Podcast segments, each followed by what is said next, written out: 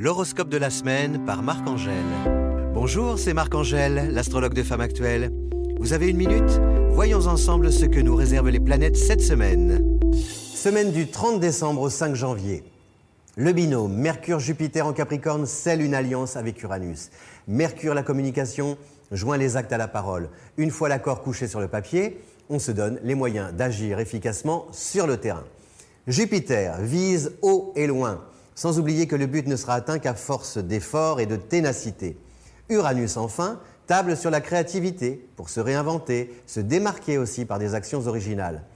Ces trois planètes en signe de terre veulent nous faire prendre conscience de la pierre que chacun peut apporter à l'édifice pour protéger la planète Terre, par exemple, finir l'année en tirant des leçons de tout ce qui s'est passé, avant de prendre les meilleures résolutions dès le 1er janvier, en se promettant de les appliquer sans tarder par des actions individuelles que l'on met au service du collectif, du bien collectif. N'oubliez pas de manger des lentilles et 12 grains de raisin le 1er janvier pour ne pas manquer d'argent en 2020. Bonne fête de fin d'année, à l'année prochaine et merci encore de votre fidélité.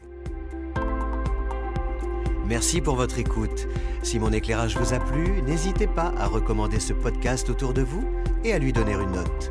Rendez-vous dans une semaine pour un nouveau ballet des planètes.